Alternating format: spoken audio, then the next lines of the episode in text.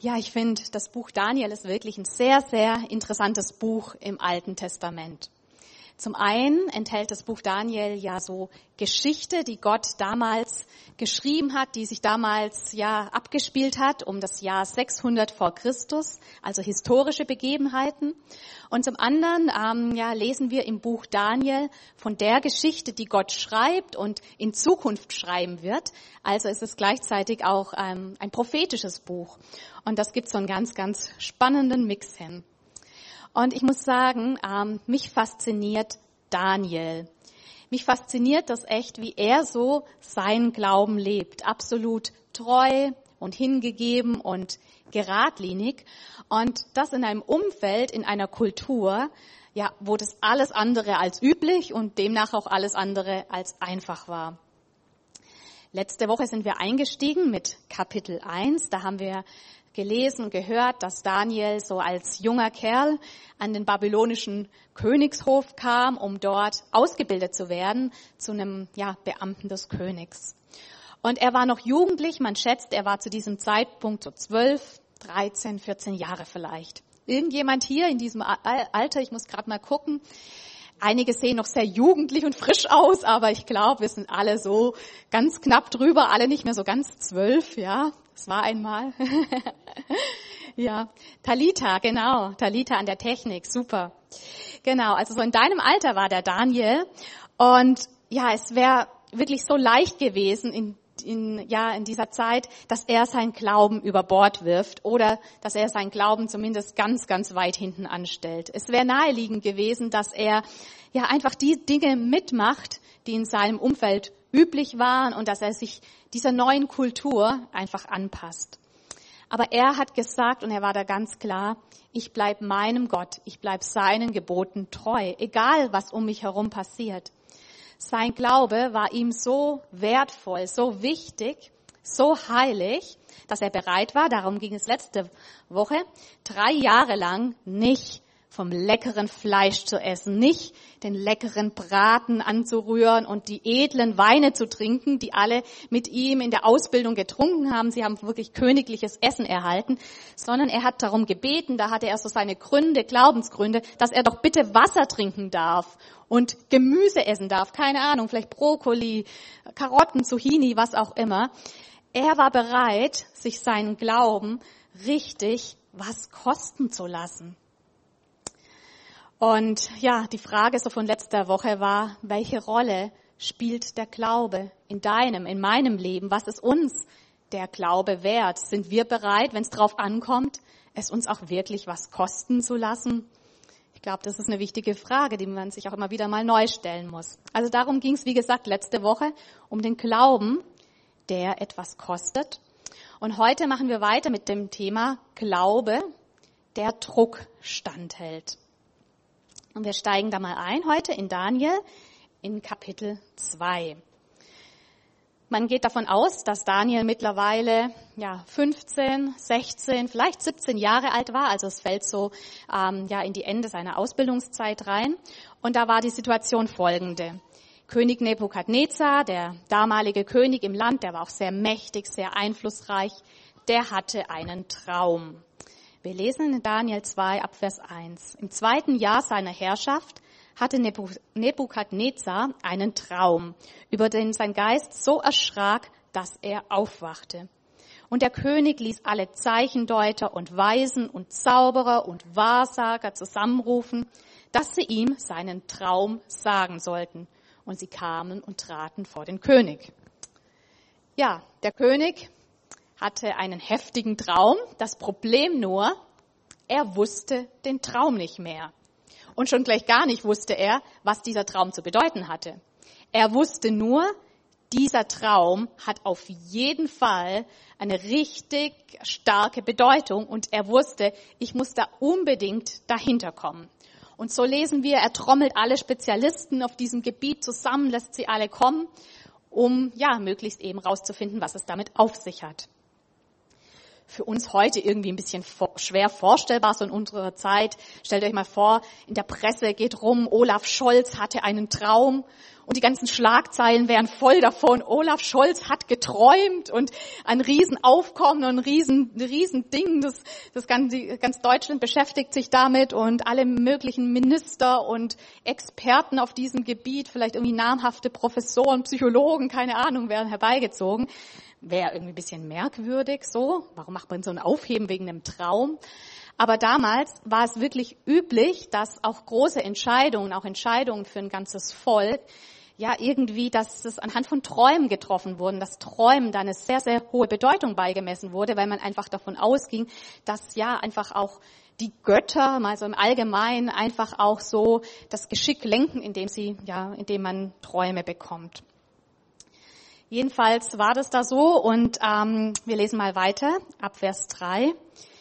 Der König sprach zu ihnen, zu den Experten, ich hatte einen Traum und mein Geist war unruhig zu verstehen, was der Traum bedeutet. Da sprachen die Wahrsager zum König auf Aramäisch, der König lebe ewig, sage deinen Knechten den Traum, so wollen wir ihn deuten. Also zu diesem Zeitpunkt waren die Experten noch sehr zuversichtlich, kriegen wir hin, den Traum zu deuten. Die hatten da auch richtige Ausbildungen drin. Es gab da ganze, ja, heute würde man sagen, Studienrichtungen in diesem Gebiet, ja, zur Traumdeutung und so weiter. Das Problem nur, was sie da, glaube ich, noch gar nicht so verstanden hatten, der König wusste ja den Traum gar nicht mal mehr. Und da wird es natürlich dann auch mit der Auslegung schwierig. Ja, der König war allerdings irgendwie in dieser Lage so angespannt, ja, er ist ja auch echt heftig erschrocken und alles, der war so angespannt, dass er dafür absolut kein Verständnis hatte, dass man ihm den Traum nicht auslegen kann. Und er reagiert deshalb auch nicht so milde. Ab Vers 5 lesen wir, der König antwortete und sprach zu den Wahrsagern, mein Wort steht fest. Werdet ihr mir nun den Traum nicht kundtun und deuten, so sollt ihr in Stücke gehauen und eure Häuser sollen zu Schutthaufen gemacht werden. Hm.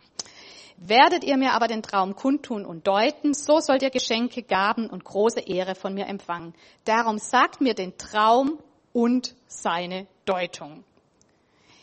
Es geht da noch ein paar Mal hin und her. Ich kürze das jetzt ein bisschen ab. Ihr könnt das alles nochmal nachlesen. Ähm, ein bisschen Diskussion zwischen dem Expertenrat und dem König. Die Experten beharren immer wieder drauf, wir würden dir ja weiterhelfen, wir würden den Traum ja deuten, wenn wir denn nur wüssten, was und so weiter. Und der König, nein, ihr müsst das so hinkriegen. Und die sagen, das ist völlig unmenschlich, das kann ja kein Mensch machen, das gab es ja noch nie, was du von uns verlangst, geht ja gar nicht und so. Es geht da noch ein paar Mal hin und her, wie gesagt, aber ähm, das Ende vom Lied, wir gehen mal zu Vers 12. Da wurde der König sehr zornig und befahl, alle Weisen von Babel umzubringen. Und das Urteil ging aus, dass man die Weisen töten sollte. Auch Daniel und seine Gefährten suchte man, um sie zu töten.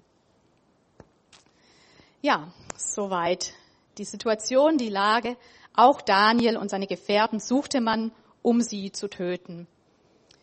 Und wenn der Nebukadnezar Putin heißen würde, würde er wahrscheinlich hinzufügen, dies ist kein Bluff. Ja.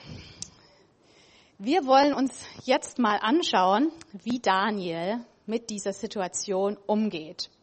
Wie er mit diesem Druck umgeht. Er hatte nämlich ganz ordentlich Druck in dieser Lage. Ja. Gegen ihn spielt hier richtig die Zeit. Er hatte den Druck, wow, jetzt bloß nichts falsch machen, bloß nichts Falsches sagen oder irgendwie. Und er hatte wirklich den Druck im Nacken. Jetzt braucht es hier ganz, ganz dringend ein Wunder. Es braucht hier ganz, ganz dringend wirklich ein Eingreifen von Gott, sonst ist ja alles zu spät. Ehrlich gesagt, ich bin so ein Typ, ich mag Druck überhaupt nicht. Ich mag zum Beispiel auch Zeitdruck gar nicht, ja. Es gibt ja Leute, die werden noch mal richtig kreativ, wenn es eng wird, ja. Die können dann noch mal auch richtig eine Nachtschicht einlegen und weiß ich nicht Energiereserven anzapfen, weiß nicht. Gibt so Leute hier, die so gerne Sachen auf den letzten Drücker machen irgendwie und da meistens das dann noch mal auch richtig gut irgendwie läuft und am Schluss es auch gut hinkriegen? Also mich stresst sowas total. Mich stresst es schon, wenn in meinem Umfeld, ja, Leute unter Zeitdruck sind. Das muss gar nichts mit mir zu tun haben, wenn ich das nur mit ansehe, wie Leute Sachen auf den letzten Drücker noch irgendwie machen. Das mag ich gar nicht. Aber gut, da sind wir unterschiedlich. Und wir sind auch unterschiedlich, ähm, was wir überhaupt als Druck empfinden. Wo sich vielleicht der eine total unter Druck gesetzt fühlt, was den anderen richtig in Druck, unter Druck bringt. Ach, das sieht der Nächste vielleicht ganz locker und macht sich da irgendwie gar nicht viel draus. Ist da ganz entspannt damit. Aber wo für uns alle irgendwie der Spaß aufhört, ist, ja, wenn wir in Situationen kommen, die so einen echten Leidensdruck in uns schaffen wo wir spüren und merken, wow, hier gerät was außer Kontrolle. Hier ist was echt in Schieflage. Hier braucht es auf jeden Fall eine Veränderung. So kann, so darf es nicht weitergehen. Das geht gar nicht mehr gut. Das kann am Arbeitsplatz sein, wo man sich vielleicht dauerhaft irgendwie überfordert fühlt, am falschen Platz fühlt und irgendwie so einen Leistungsdruck vielleicht empfindet. Das kann sein in Bezug ja, auf körperliche Dinge oder seelische Dinge, dass Krankheit einen wirklich so an die Belastungsgrenzen bringt. Druck kann sein in Beziehungen, in der Ehe, in ja, Beziehungen mit, mit Eltern, mit Kindern, wie auch immer, wo man, was einen total belastet, wo man sich unter Druck gesetzt fühlt, wo man spürt, hey, so kann das hier nicht weitergehen. Ich leide darunter. Also verschiedenste Dinge können in uns so einen echten Leidensdruck schaffen und uns an unsere Grenzen bringen. Und wir sehen hier Daniel, wie er echt auch mit seinen Möglichkeiten am Ende war und wie das Ganze für ihn ziemlich schwierig aussah. Und die Frage ist so, ja, hey, was macht das mit ihm? Was macht das mit seinem Glauben? Wie geht denn er mit diesem Druck um? Und das ist ganz interessant, was wir lesen in den Versen 16 und 17. Da ging Daniel hinein, also zum König hinein, und er bat den König, ihm eine Frist zu geben, damit er die Deutung dem König sagen könne. Und Daniel ging heim und teilte es seinen Gefährten Hanania, Michael und Asaja mit, damit sie den Gott des Himmels um Gnade beten wegen dieses Geheimnisses und Daniel und seine Gefährten nicht samt den anderen Weisen von Babel umkämen.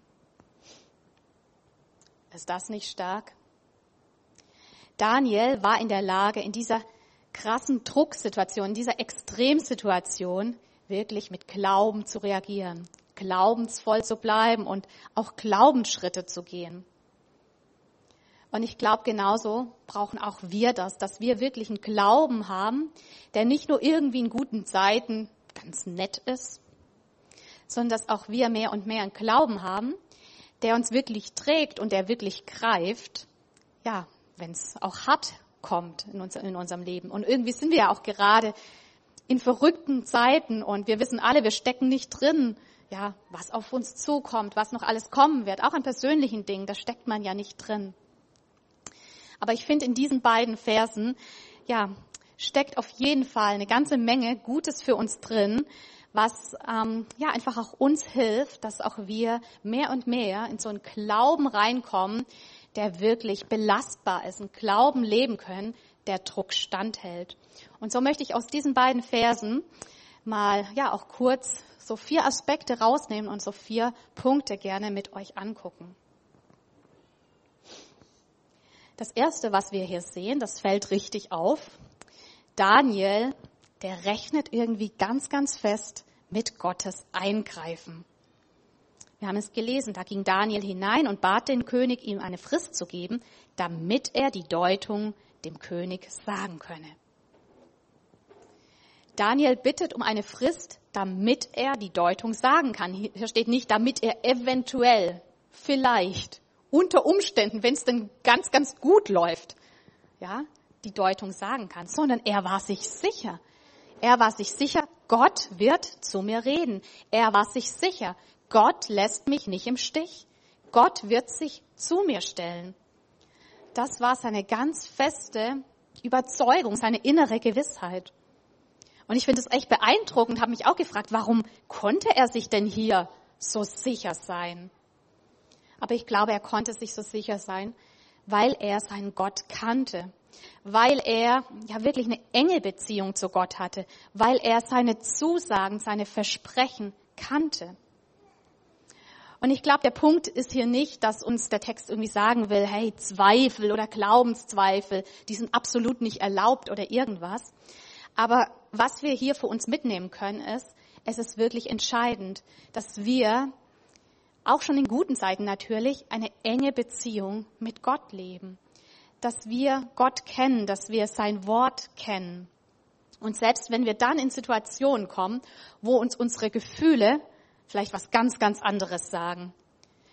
Wo wir normalerweise total emotional oder vielleicht panisch reagieren würden oder sonst wie, dass wir uns dann wirklich, ja, auf die Zusagen von Gott auch stellen können. Und Gott sagt in seinem Wort, ist Gott für uns? Wer kann gegen uns sein? Es steht in Gottes Wort, meine Schafe hören meine Stimme. Es heißt in der Bibel, bei den Menschen ist es unmöglich, aber bei Gott sind alle Dinge möglich. Und ich glaube, es ist so wichtig, dass wir ja diese Zusagen von Gott, diese Versprechen ganz, ganz tief in unserem Herzen haben. Und ja, das hilft uns dann, wenn wir unter Druck kommen, dass wir daran nicht verzweifeln, sondern ja, dass wir wirklich auch Gottes Eingreifen, Gottes Treue, ja, wirklich damit auch ganz fest rechnen können. Das zweite, was wir lesen, ist Daniel ging heim und teilte es seinen Gefährten mit. Da habe ich auch nochmal angehalten. Er teilte es seinen Gefährten mit. Er hatte Gefährten, Glaubensgefährten. Man kann auch übersetzen Freunde, Wegbegleiter. Er wusste sofort, an wen er sich wenden kann. Da war eine Beziehung da. Und ja, ich glaube, das ist kein Geheimnis. Wir sehen das ja von den ersten Seiten der Bibel an, dass Gott uns Menschen als Beziehungswesen geschaffen hat. Dass er gesagt hat, es ist nicht gut, dass der Mensch allein ist. Wir brauchen einander, wir brauchen Gefährten, wir brauchen Menschen, die mit uns glauben, die mit uns beten und wenn es dran ist, auch mit uns kämpfen.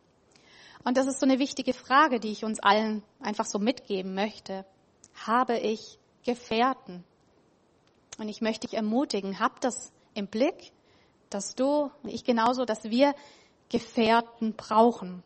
Und so ein Gefährte ist ja nicht automatisch da, sondern da geht es darum, auch eine Beziehung aufzubauen. Da geht es darum, ja, auch im Vorfeld in Freundschaft zu investieren und natürlich auch selber für jemand anderen ein Gefährte zu sein. Und vielleicht hast du spontan so Personen im Kopf, wo du denkst, ach Mensch, da könnte ich mal wieder mehr in Kontakt treten, da war doch schon mal was da, da könnte ich doch, ja, die Beziehung wieder mehr pflegen. Ähm, ja, dann geht es wirklich an.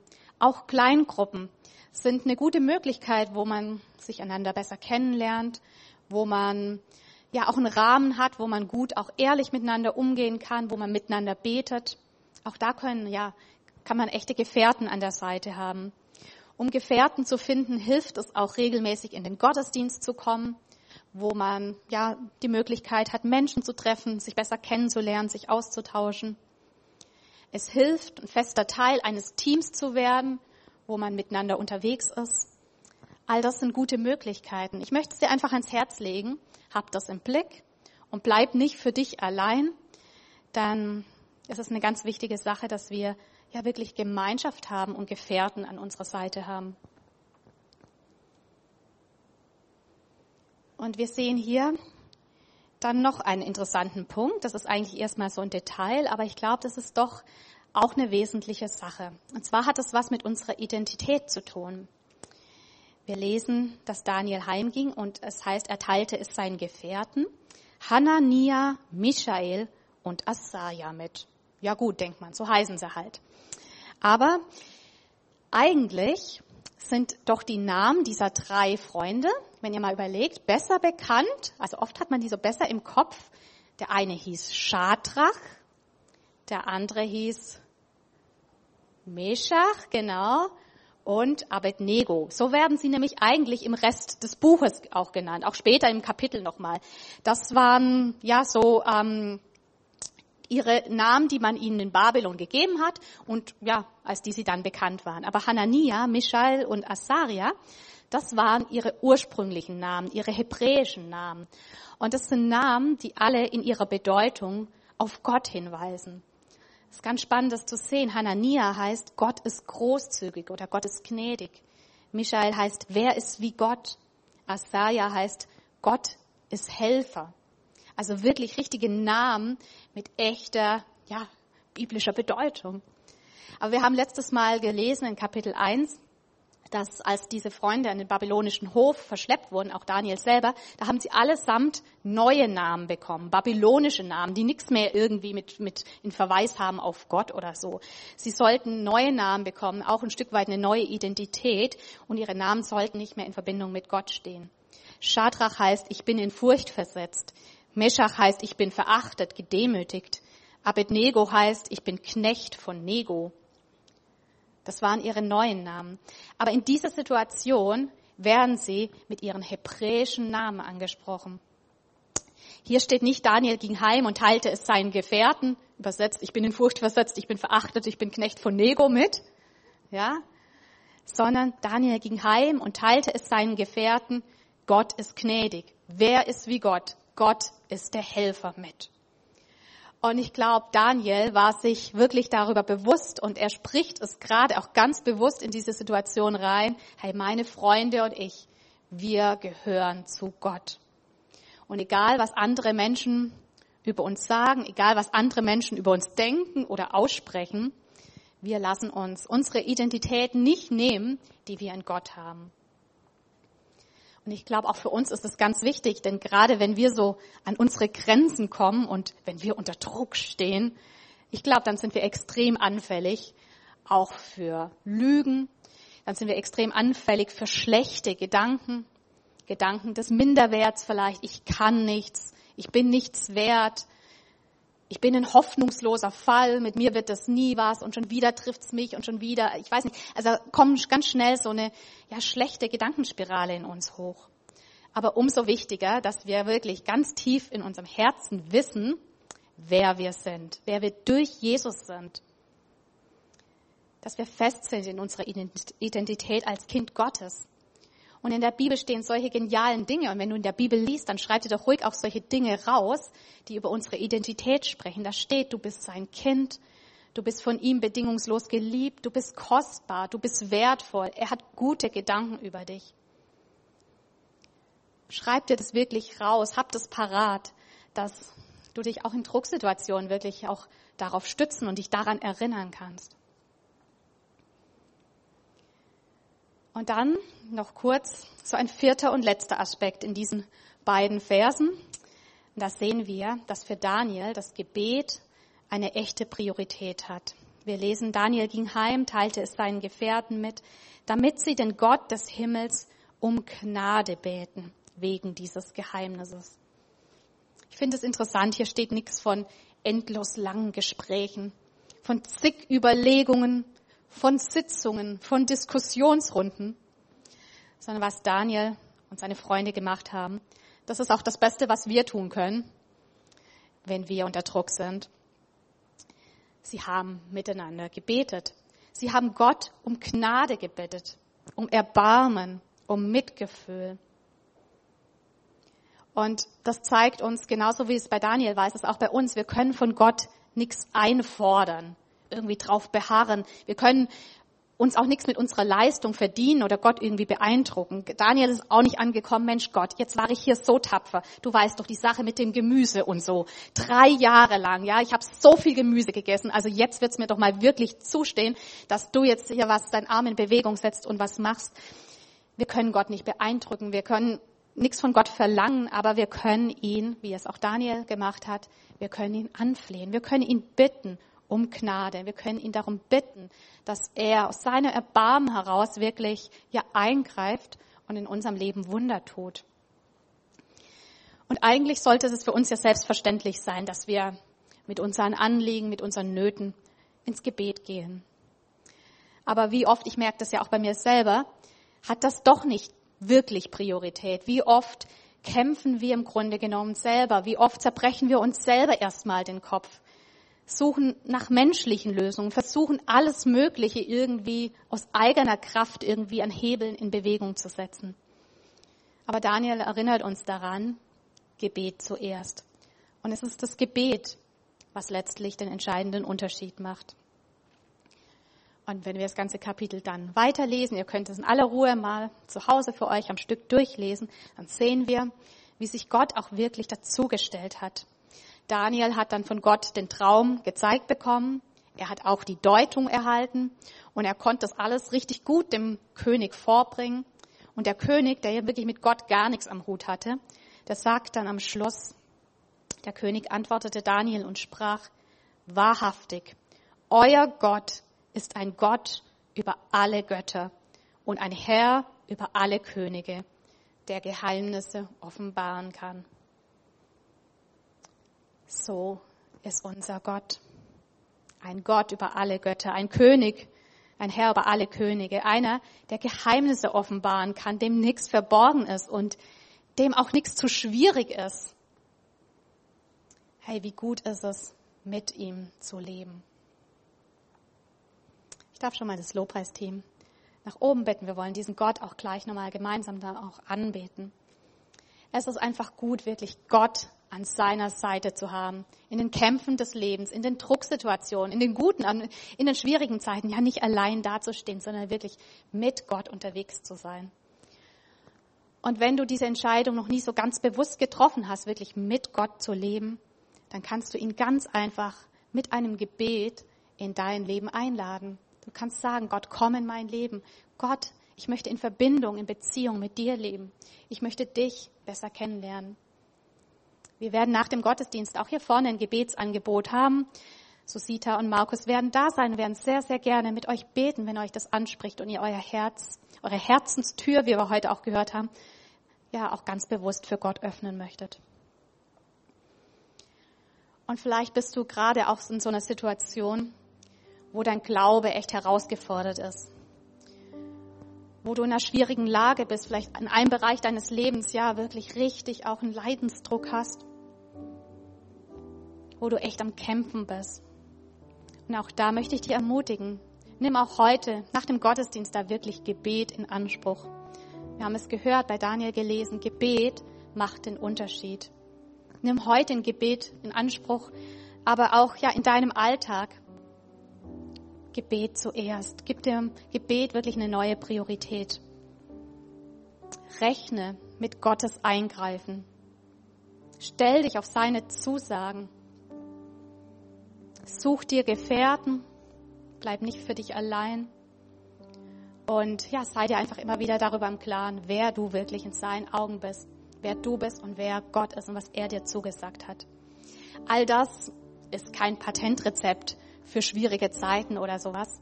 Aber ich glaube, es sind wirklich wichtige Punkte, um einen Glauben zu leben, der ja nicht gleich zusammenkracht, sondern um einen Glauben zu leben, der Druck standhält und der einen echten Unterschied in unserem Leben macht.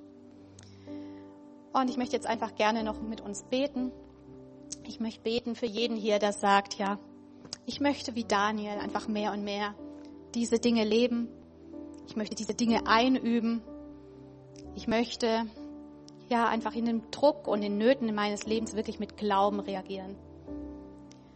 Und ich möchte besonders auch für diejenigen beten, die aktuell in einem Bereich ihres Lebens wirklich unter Druck stehen und ja, sich wirklich danach sehen, dass Gott eingreift und hier ein Wunder tut. Lass uns doch alle nochmal gemeinsam aufstehen vor Gott sein. Und im Anschluss singen wir ein Lied, das Lobpreisteam rausgesucht hat. Und das passt so wunderbar dazu. Das handelt von Gottes Güte und von Gottes Treue.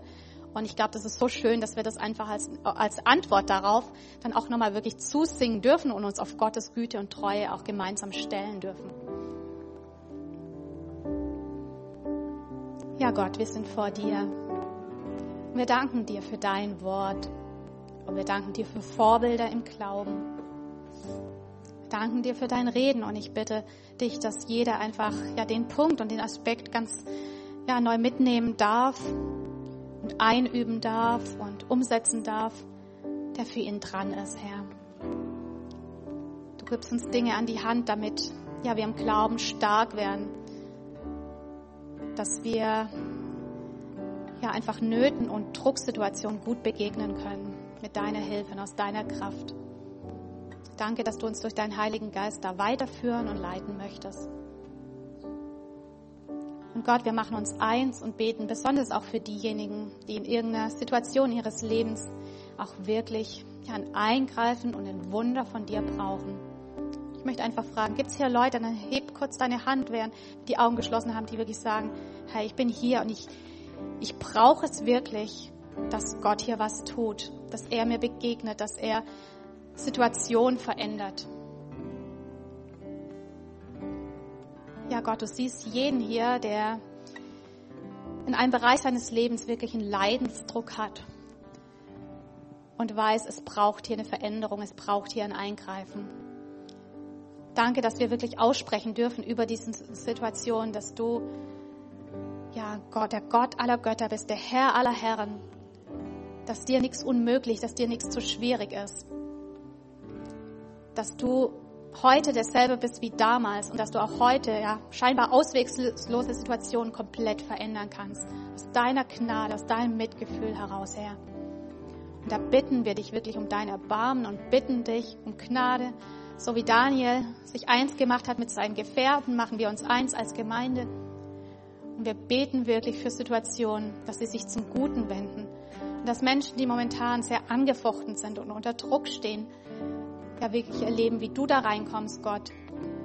Und wie sie letztlich aus der Situation ja wirklich siegreich und gesegnet wieder rauskommen. Was du damals bei Daniel getan hast, es hat deinem Namen alle Ehre gemacht. Und wir beten, dass auch du heute Wunder tust, die dich verherrlichen, die die Ehre geben, Herr. Wir wollen dich wirklich erheben über unserem Leben und das auch jetzt gemeinsam aussingen, dass du voller Güte bist, dass du voller Treue bist, dass du es gut meinst an jedem Tag mit uns, in der Vergangenheit und in der Zukunft. Ja, wir rechnen einfach mit deinem Wirken. Wir preisen dich für deine Treue, Gott. Amen.